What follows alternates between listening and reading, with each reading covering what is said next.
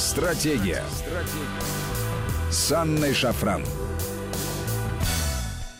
Здравствуйте, друзья. Это Вести ФМ, студия Анна Шафран. И сегодня с нами Артем Елмуратов, сооснователь э, медико-генетического центра Генотек, генетик, ученый. Здравствуйте, Артем.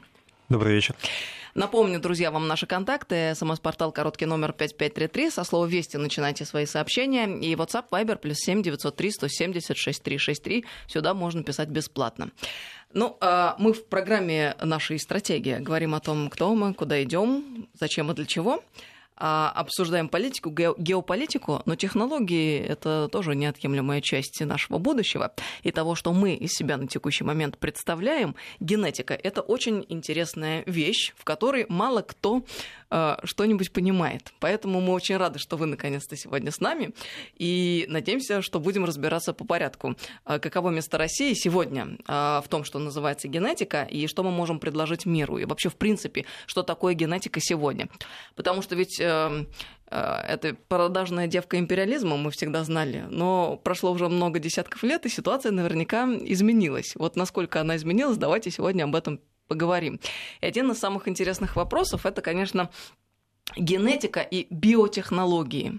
Создание человека будущего с нужным или правильным набором генов.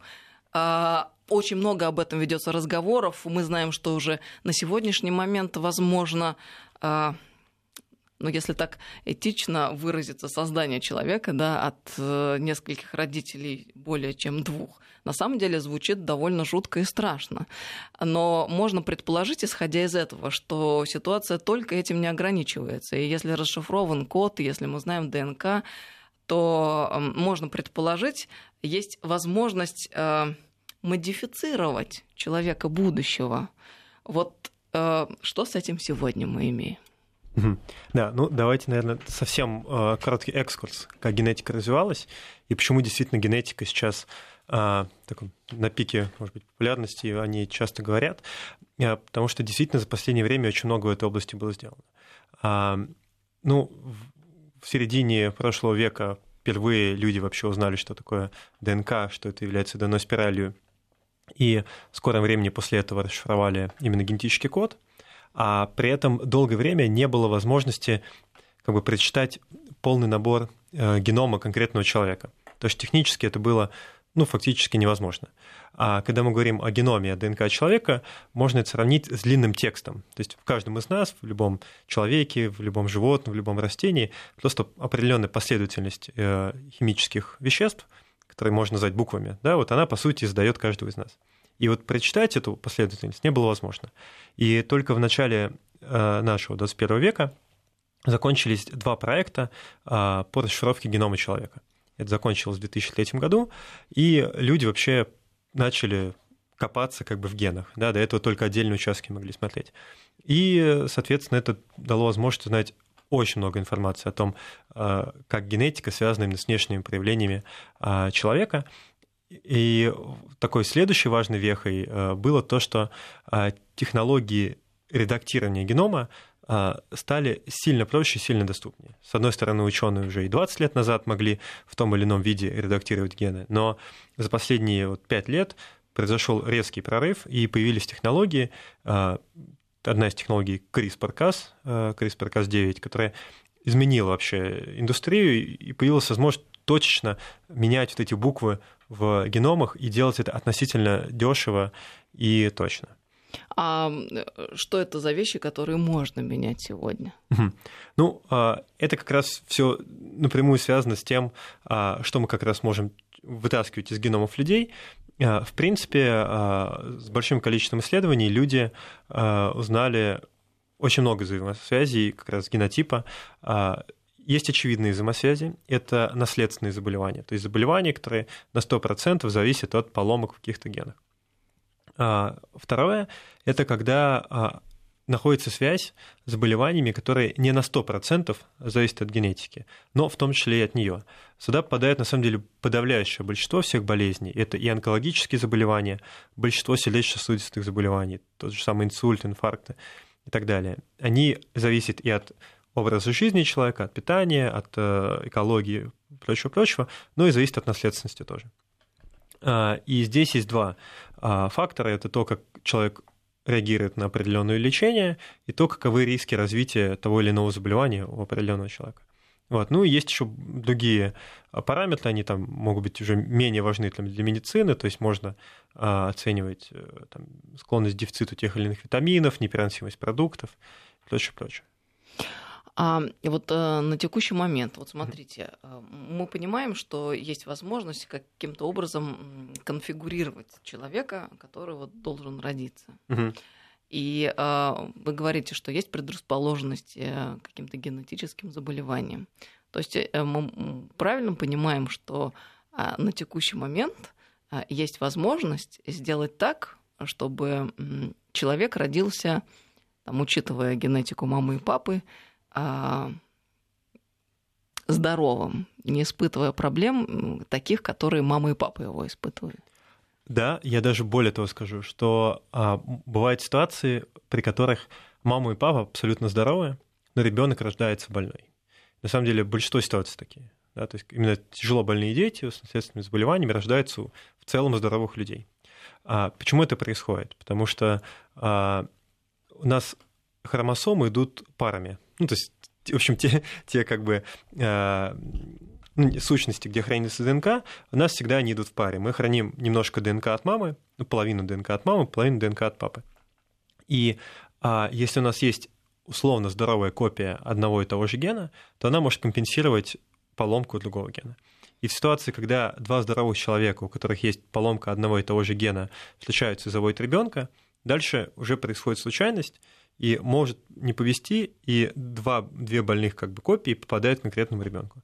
Поэтому э, что делают? Э, пытаются оценить. А вот мы подобрались к сути вопроса.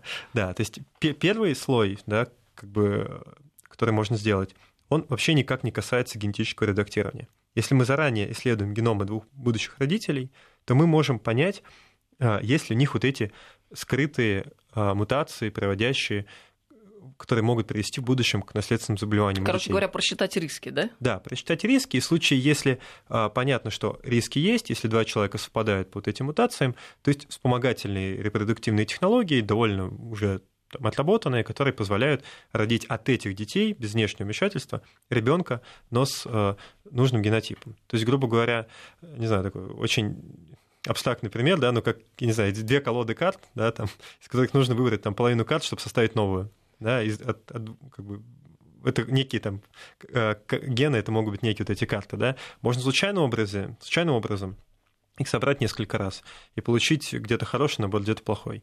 Вот. И то, что ученые, там, медики сейчас делают, они, грубо говоря, выбирают наилучший набор из того, что вот родители смогли как бы собрать. А, но, но никакого дополнительного вмешательства нет. То есть новые как бы, мутации не вводятся. Но есть еще и перспективные технологии, а, которые нацелены на то, чтобы менять и создавать то, что никогда не было. Я могу на конкретном примере это пояснить. А, есть а, мутация, которая встречается у каждого сотого европейца, и она не позволяет человеку заболеть болезнью СПИД, даже если человек контактировал с вирусом иммунодефицита человека. То есть, грубо говоря, такой условно врожденный иммунитет от ВИЧа. А, встречается вот, довольно редко малого количества людей, вот каждый сотый европеец только, а в Азии почти не встречается или вообще не встречается.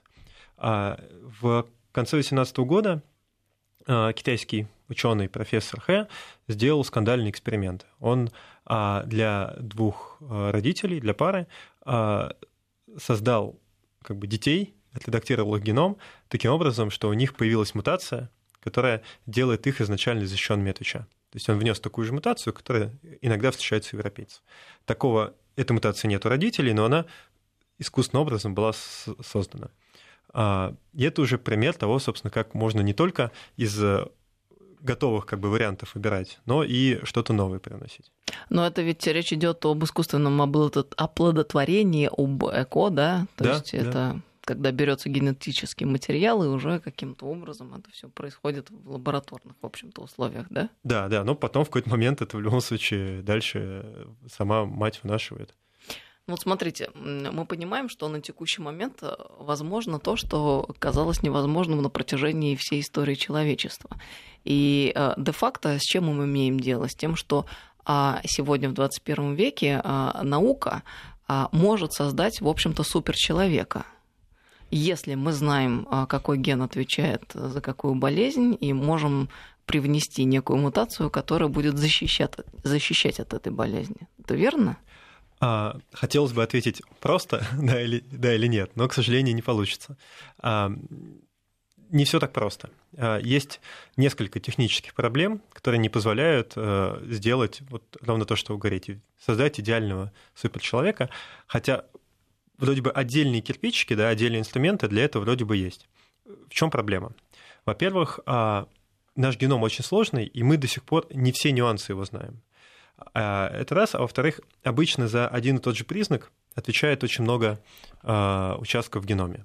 Поэтому есть вот исключения, как вот котором я только что до этого говорил, про то, что буквально одна мутация и все, идеальная защита от ВИЧа, но в случае, если мы говорим о более сложных каких-то вещах, да, то есть об онкологических заболеваниях или об инфаркте, это обычно совокупность большого-большого количества вот факторов, этих которые воздействуют. Факторов внутри генома даже. То есть это много букв внутри генома в совокупности могут увеличивать или уменьшать риск. А, во-первых. А во-вторых, а, есть еще одна проблема, связанная с тем, что а, геном, он не, не то чтобы всегда хороший или плохой он может быть хороший в одной ситуации, плохой в другой ситуации. Яркий пример – это а, то, что у многих а, людей африканского происхождения, чернокожих, есть мутация, которая приводит к одной из форм анемии, то есть дефицита железа. Почему так сложилось? Потому что эта же мутация защищает их от болезни малярии.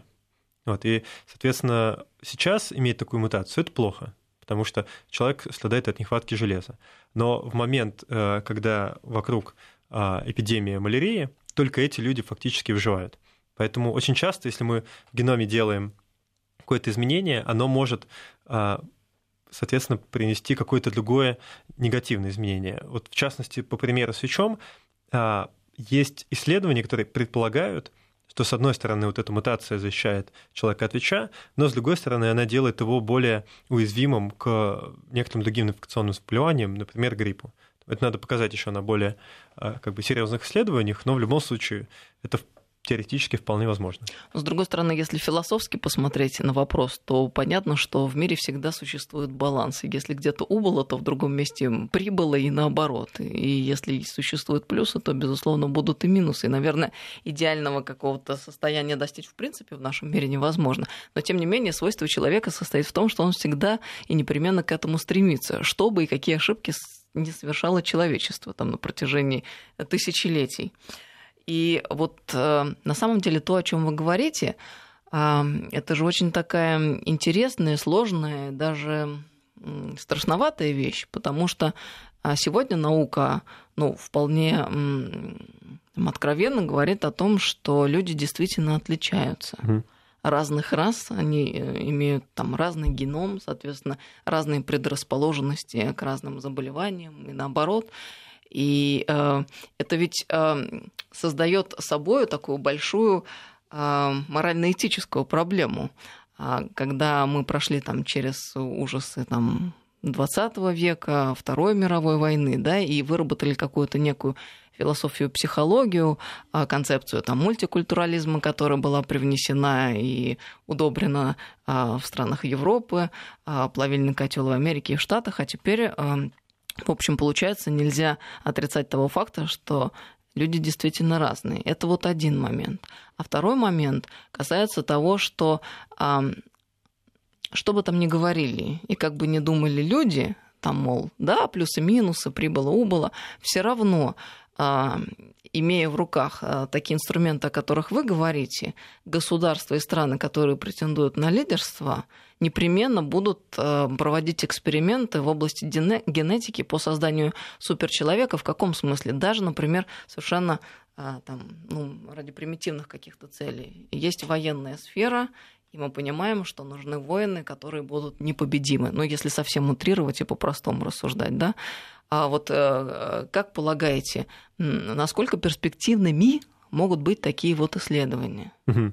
Ну, вот отвечая на первый вопрос по поводу различий, действительно, а, очень такой тонкий вопрос, да, действительно есть отличия между там расами, национальностями с точки зрения генетики, но здесь очень важно отметить, что а, отличий очень много и внутри а, народов, да, и внутри конкретных групп. То есть, если мы возьмем людей с похожим происхождением, то один может там, идеально не знаю, там, реагировать на аспирин, да, а у другого это вызовет какие-то побочные эффекты. Да? То есть, в принципе, отличий внутри даже отдельных групп, отдельных этносов, их довольно много, поэтому а, это не страшно, да, вот. А, но здесь скорее другие там моменты сейчас ученых волнуют в последнее время вот в Штатах, что есть определенный перекос, а, что больше исследований делается, например, на людях там, европейского происхождения, да, с белым цветом кожи, условно.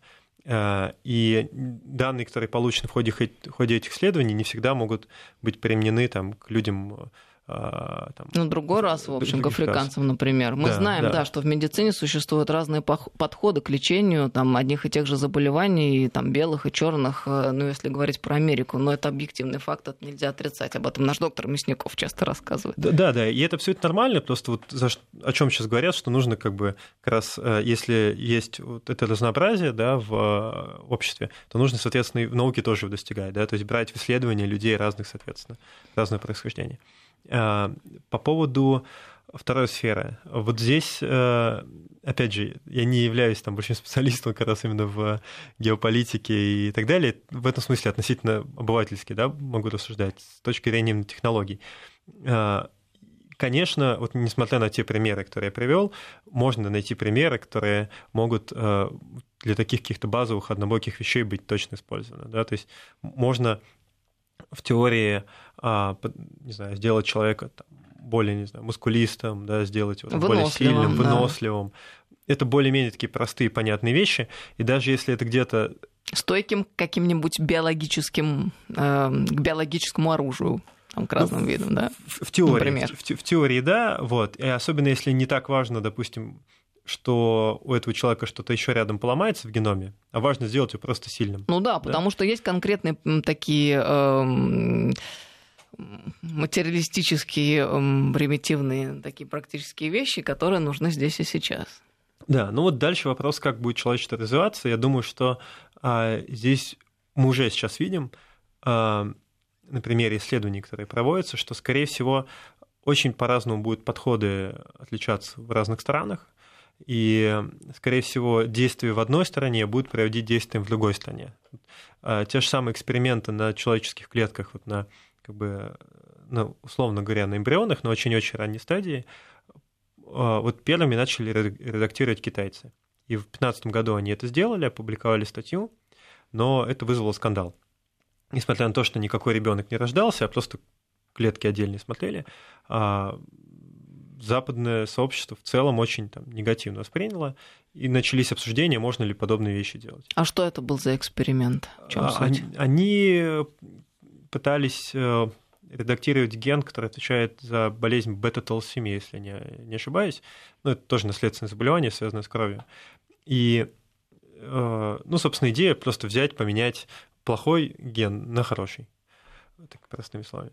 И их результаты не опубликовали в самом престижном журнале э, научном, э, как раз э, как утверждает ну, ввиду скандала. То есть некий бойкот такой, да, был объявлен? Ну, условно говоря, да. И не потому, что это научно плохо, а потому, что это этически плохо. И потом довольно быстро в Англии в 2016 году разрешили делать подобные эксперименты. В 2017 году в Америке уже, в принципе, под, похожие статьи вышли.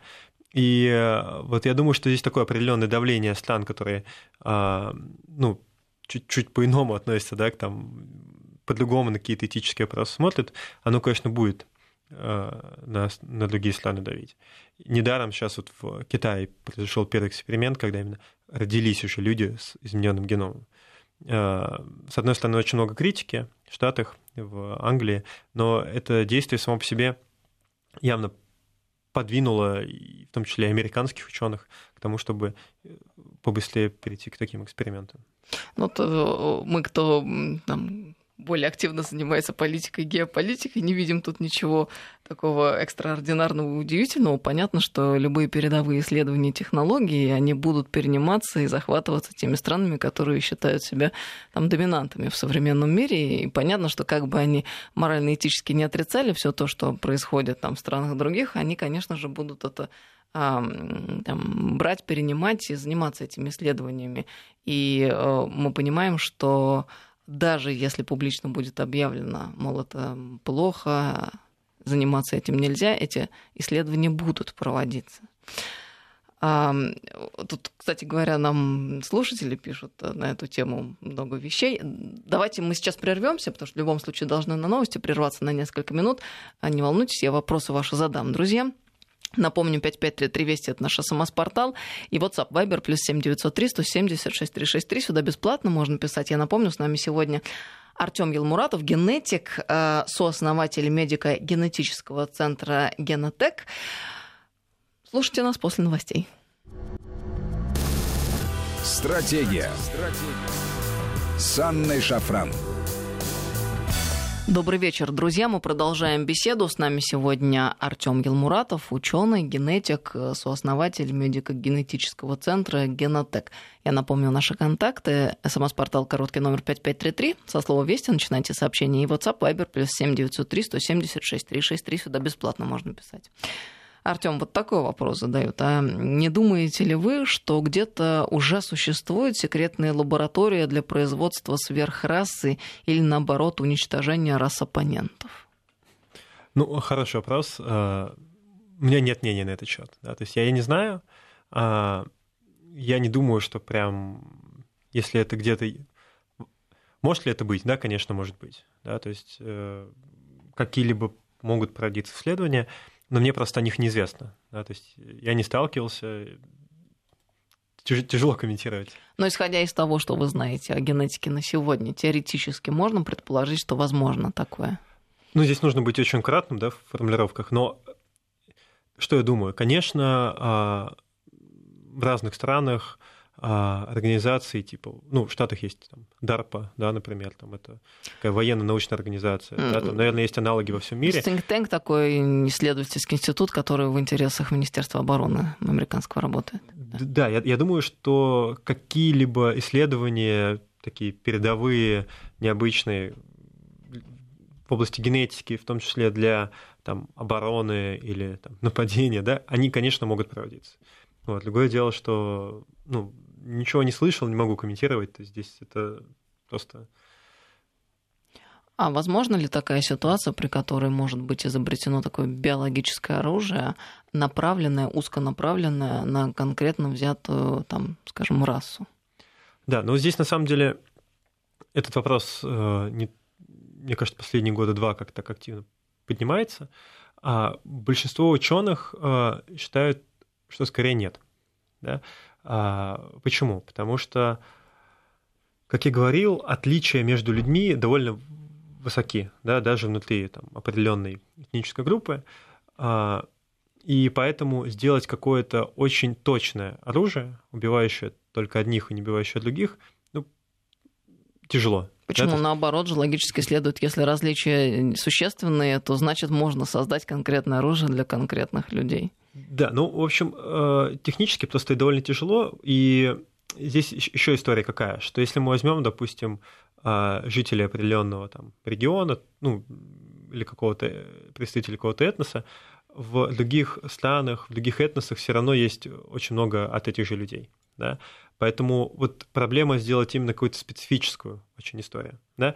Я, я даже наверное, попробую на, на таком примере, да, на, на более простом сказать. Есть а, понятные вещи, там, понятные вещества, которые для одних полезны, для других вредны. Да, вот яркий пример – это молочный сахар, лактоза, который встречается в молоке. Вот а, для большинства э, взрослых людей в мире а, лактоза не очень полезна. Да, почему? Потому что у взрослых людей часто отключается фермент, который ее расщепляет. Да, можно сказать, это такой а, очень легкий вид яда для конкретного человека. Вот большинство китайцев а, лактозу плохо усваивают. То есть они не могут, быть взрослыми, пить много молока.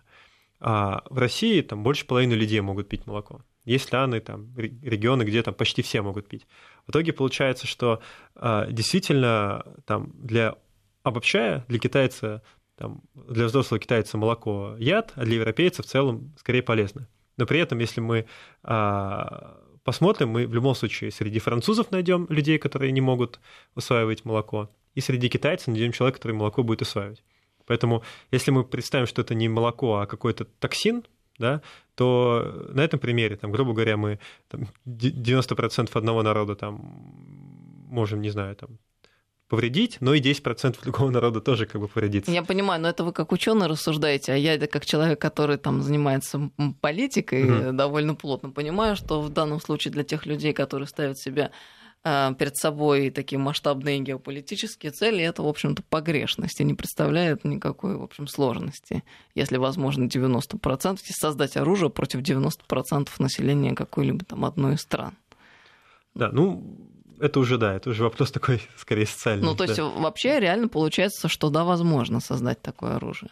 Ну вот, э, опять же, технически кажется, что возможно, но вот с огромной оговоркой, что там, это вряд ли будет очень специфическое оружие. То есть оно не может точно работать на один этнос и не работать на другой. Потому что люди все-таки сильно похожи, и очень много э, как бы, люди перемешались в ходе там, миграции. Вот еще такой да. вопрос. А, есть ГМО-продукты, э, с которыми мы знакомы, и проблемы, на которые мы попали, связанные с ГМО-продуктами.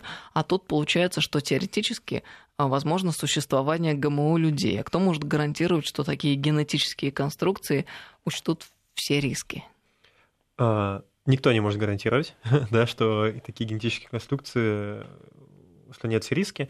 Ну, на самом деле, ситуация с ГМО в плане продуктов сейчас э, не такая плохая, как они часто говорят. Да? То есть большие международные исследования показывают, что э, ГМО сейчас на текущем уровне, они не вреднее обычных продуктов. Вот это не, почему-то не так широко известно, но действительно вот более-менее консенсус у подавляющего большинства биологов, он такой, что ГМО не вреднее, чем обычные продукты. Но с человеком сложнее как раз. С человеком, а, ну, потому что у нас нет возможности делать такие ошибки, да, там, как бы делать большое количество экспериментов, как можно делать с растениями, допустим. И поэтому и цена ошибки выше. А, поэтому действительно сейчас есть много ученых, которые призывают к мораторию а, для генетического редактирования. И буквально недавно большая группа очень уважаемых ученых из Бостон, там из Гарварда, из MIT вместе написали большой призыв к тому, чтобы ввести мораторий на генетическое изменение людей, то есть на создание, условно говоря, таких ГМО людей, а, потому что тяжело оценить, какие последствия будут. А, текущие технологии, они работают все-таки не идеально, и а, довольно часто происходит такая история, что ученый хочет поменять в геноме один участок, а случайным образом меняется еще другой участок. Вот, и это пока а, почти неизбежно. То есть если у нас есть возможность делать 100 экспериментов, и нам не важно, а, как бы, в каком количестве случаев будет успех, главное, чтобы был хотя бы один успех, если мы, допустим, не знаю, хотим идеальную свеклу вывести, да, э, сделали 100 экспериментов, в 10 получилось хорошо, в 90 плохо, нам не важно, что получилось как бы много сломанных свекол, мы в итоге достигли как бы результата. результата. С людьми тяжелее, да, нужно все-таки чтобы это сто процентов работало. А такого пока что, к сожалению, нет.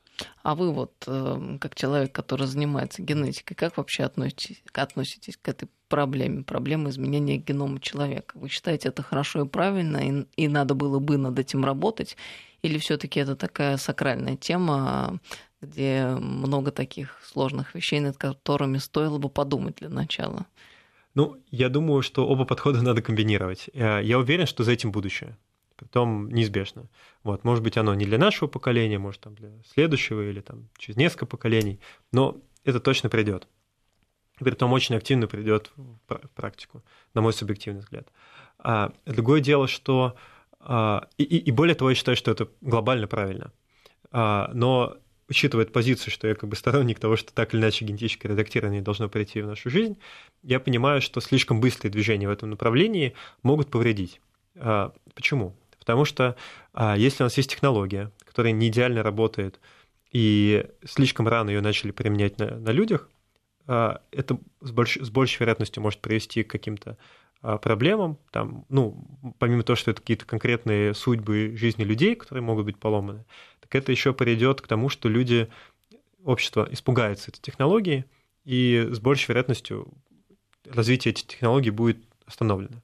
А если же это будет последовательно, очень долго изучаться, будет э, технологии отрабатываться, э, становиться все точнее и точнее, то с большей вероятностью мы придем к тому моменту, когда начнутся там клинические испытания или там э, подобные вещи с очень хорошо работающими технологиями, они будут классно работать, и после этого, соответственно, как бы начнут активно применяться.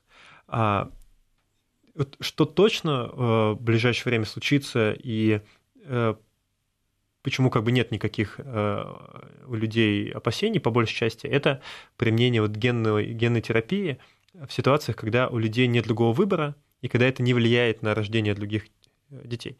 То есть это э, тяжелые случаи онкологических заболеваний и э, редкие наследственные патологии, которые иначе нельзя вылечить.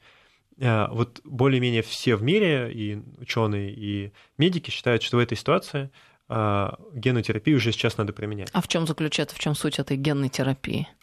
Ну, это могут быть разные да, там, варианты, но, допустим, а, у человека плохо вырабатывается какой-то фермент, ну, какой-то белок внутри организма, и из-за этого ломаются ну, какие-то функции в организме, и человек там, неизбежно страдает и идет к смерти. А можно точным образом изменить геном, чтобы этот белок начал вырабатываться, и все стало хорошо. Вот, в принципе, вот в основном на этом все построено. Ну, то вот конкретно человек болеет, и конкретно у этого человека что-то там меняют, да? Да, да. Вот в Штатах, например, э, сейчас на стадию клинических испытаний выходит препарат, который лечит одну из редких форм слепоты. То есть, в принципе, речь идет о том, что а, при помощи генотерапии человек вылечивается и начинает видеть, но при этом это не влияет на геном его а, будущих детей. То есть это именно локальные изменения конкретно в клетках глаза. А как это физически происходит? Ну, грубо говоря, таблетки какие-то человек пьет или что? Ну, это может на самом деле технически по-разному проводиться. Если это, например, если там необходимо взять, э, если идет изменение, там, допустим, крови, да, надо поменять геном крови, может взяться кровь, там какие-то клетки, ну, клетки какие-то человека, отдельно провести изменения, потом, допустим, ввестись обратно. Это могут быть даже вирусы, да, то есть некоторые вирусы умеют а, менять геном как бы, хозяев, куда они встраиваются. И, в принципе, они это делают обычно для своих целей, вот, но а, ученые могут заставлять вирусы э, делать то, что как бы ученые хотят. Вот, и это один из способов, соответственно, э, поменять геном у конкретного. А вирусы это что, заражают, что ли, человека специально? Я не поняла. Ну да, да. То есть заражают, но не вредным вирусом, а полезным вирусом. То, что вирусы сами по себе, они не хорошие, не плохие, как и бактерии. Они могут быть как бы, и в плюс, и в минус, или вообще нейтральные. А, просто мы как бы узнаем о них чаще, когда они плохие. Вот. И а, идея в том, что берется какой-то вирус, который может быть плохим, но из него все плохое выбирается, вставляется то, что нужно, и он доставляет нужную а, генетический материал в клетке человека, как один из вариантов. Я правильно понимаю, что это и является ответом на вопрос, почему за этими технологиями будущее и почему это правильно? То есть это я вас цитирую сейчас. Ну да, мне, мне кажется, что за, за эти технологии будущее и это правильно по очень простой причине. А, эти технологии позволят, на мой взгляд, а, очень сильно снизить э, количество тяжелых заболеваний наследственных, если не полностью от них избавиться. И, скорее всего, они позволят э, вылечить некоторые заболевания, которые там, иначе неизлечимы, в том числе какие-то тяжелые онкологические э, заболевания. Это дорого, дешево или приемлемо?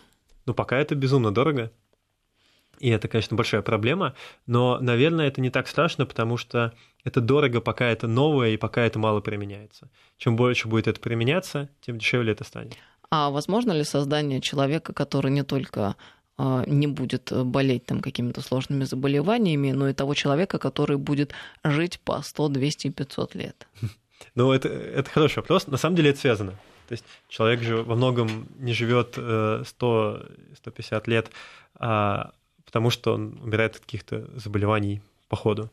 Вот. И как бы самая простая стратегия продления жизни человека – это снизить, ну, усредненного да, человека, это для начала снизить частоту сердечно-сосудистых заболеваний, потом онкологических заболеваний, ну и потом нейродегенеративных. То есть, в принципе, если побороть эти три а, там, основных убийцы всех людей, то продолжительность жизни можно резко увеличить, скажем так. А, ну, помимо этого, есть еще другие э, как бы, теории, подходы, о которых люди говорят. Один из, например, этих подходов – это а, так называемое увеличение теломер. Да, то есть к нему можно по-разному относиться, но есть, э, в общем, это определенные участки э, ДНК, которые со временем, с ходом жизни укорачиваются. Да.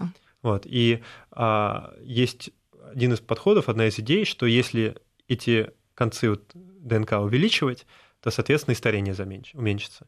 Есть даже в одна женщина, забыл, как ее зовут, а, ну, довольно известный был случай, а, Лиз Перриш, Лиз Перриш, которая утверждает, что она как раз себе увеличила теломеры и стала чувствовать себя лучше. Вот как раз за счет генной терапии. Вот, она, она из Америки, она пыталась это сделать в Америке, но там ей не разрешили это делать. Она уехала в какую-то южноамериканскую страну, э, и там в какой-то же менее известной клинике а вот сделала на себе такой эксперимент, не умерла, выглядит хорошо, э, но насколько она реально стала моложе, тяжело проверить. Ну, а если говорить о рождении людей, э, свободных от генетических заболеваний, то мы должны понимать, что эта история всегда э, связанная с искусственным оплодотворением, так? А, часто да, но на самом деле, ну, чаще, чаще всего да, да, то есть... Э, ну, получается, что таким образом мы получаем очень интересную ситуацию. А, на первом этапе понятно, что оно будет каким-то образом там развиваться дальше, но от этого никуда не, не уйти. Мы понимаем, что первый этап, который нам кажется первым этапом, он порой может длиться не просто десятилетия, он и столетия может тоже mm-hmm. двигаться, э, длиться. И э, выходит, что наука на текущий момент, в 21 веке, дает такое, предлагает такое интересное решение. То есть вы, те люди, э, которые обладают средствами и ресурсами, имеете возможность, во-первых, продлить свою жизнь за счет того, что вы будете меньше болеть и решать свои вопросы какими-то иными способами, не теми, которыми пользуются все остальные люди в подавляющем большинстве, а во-вторых, вы имеете возможность эм, рожать на свет детей, э, которые тоже будут свободными от э, многочисленных страшных заболеваний. И вы, эти люди, соответственно, будете иметь возможность жить долго или очень долго. Не просто там 100-150 лет, а на неопределенное количество там, сотен лет вперед. И таким образом получается, что у нас создается такое, ну, я бы даже сказала, богочеловечество, с одной стороны. Почему? Потому что просто у них есть ресурсы.